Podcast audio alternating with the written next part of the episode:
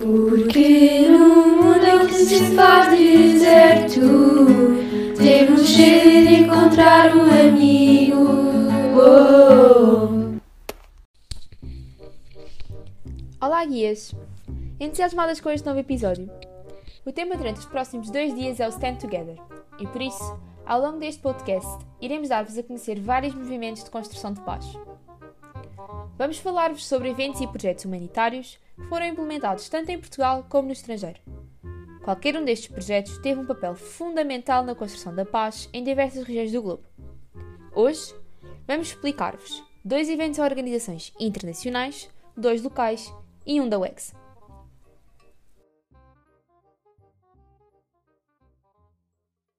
Primeiro evento: Greenpeace. O nome da organização, apesar de ter surgido ao acaso, tem como objetivo expressar a ideia de pacifismo e defesa do meio ambiente. A Greenpeace atua internacionalmente em questões relacionadas à preservação do meio ambiente e desenvolvimento sustentável. A organização procura sensibilizar a opinião pública através de atos, publicidades e outros meios, participando como ONG em conferências. A organização impulsionou o final dos testes nucleares, a proibição da importação de pele de morsa pela União Europeia e a proteção da Antártida da exploração mineira. Um dos projetos implementados na Europa foi o Green Freeze, lançado em 1993, que se focava na tecnologia verde.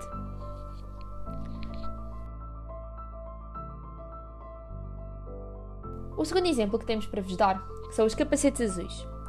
Os capacetes azuis é o nome pelo qual são conhecidas as tropas multinacionais que servem nas forças de paz da ONU para a resolução de conflitos internacionais em países envolvidos em conflito social. Este nome deve-se ao facto dessas tropas utilizarem boinas e capacetes de cor azul, a mesma cor da bandeira da ONU. As metas de paz da ONU limitavam-se basicamente a manter o cessar-fogo e a estabilizar as situações no terreno, para que fossem feitos esforços ao nível político com o objetivo de resolver o conflito por meios pacíficos. Graças às forças de manutenção da paz da ONU e às suas metas, um grande número de conflitos acabou. Também no pós-conflito, a ONU tem um papel ativo no combate de qualquer situação que ameace prejudicar a construção da paz.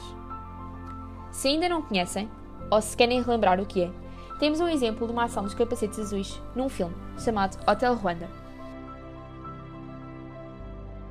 A terceira organização ou evento que temos para vos dar é a Rota Europeia da Peace Run. A Rota Europeia da Peace Run vai para Portugal no dia 2 de março, tendo percorrido cerca de 400 km e envolvendo 2 mil crianças de 13 escolas. A Corrida da Paz passou por Lisboa, Ericeira, Vila Franca de Xira, Monte Moro Novo, São Cristóvão, Castro Verde e Almodóvar. 18 mil quilómetros, 36 países, milhares de pessoas anónimas, atletas e VIPs participaram na maior corrida de estafetas do continente europeu, que com uma tocha em chamas transformou em realidade o sonho do fundador deste evento. Sri Chinmoy dizia: Paz não é a ausência de guerra, paz é a presença de harmonia, alegria e unicidade. A paz revela a absoluta excelência da vida humana. Em quarto lugar, temos o programa IFS, Trimestral Peace. O programa Peace in Europe and Asia through Global Citizenship Education consiste numa experiência de intercâmbio em que o estudante vive durante um trimestre letivo num país asiático com uma família de acolhimento, frequenta uma escola secundária local e desempenha um papel ativo na comunidade através de ações de voluntariado focadas na educação e na cidadania global. O objetivo do programa é proporcionar a estudantes do ensino secundário, europeus e asiáticos, a possibilidade de interação com outra cultura em que os estudantes promovem a paz global entre povos. Através da promoção de uma cidadania global ativa, o programa foca-se na aprendizagem de conceitos de cidadania, no reconhecimento da importância de ser um cidadão global e ativo, no mundo diverso atual e no reconhecimento da importância do diálogo intercultural como ferramenta elementar para a promoção da paz.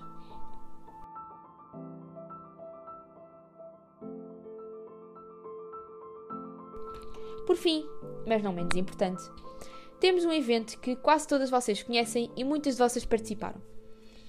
Stop the Violence.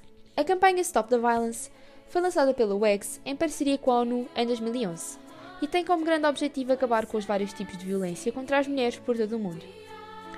Esta campanha global contra a violência serviu de plataforma de lançamento para projetos locais, cada um adaptando as suas estratégias às necessidades de cada comunidade ou região. Assim, por iniciativa da UEX, surgiu o projeto Vozes contra a Violência, que tem como objetivo promover um movimento de reflexão e de mudança de comportamentos em torno do tema da violência sobre as raparigas e jovens mulheres. Estima-se que 7 em cada 10 raparigas em todo o mundo experienciam algum tipo de violência ao longo da sua vida. Uma das formas de combate a este problema é a educação. Através da educação, é possível capacitar raparigas e jovens mulheres de forma a conseguirem mais facilmente identificar as diferentes formas de violência, a reconhecer os seus direitos e a adquirir a, confiança necessária para serem agentes ativas na reivindicação desses direitos.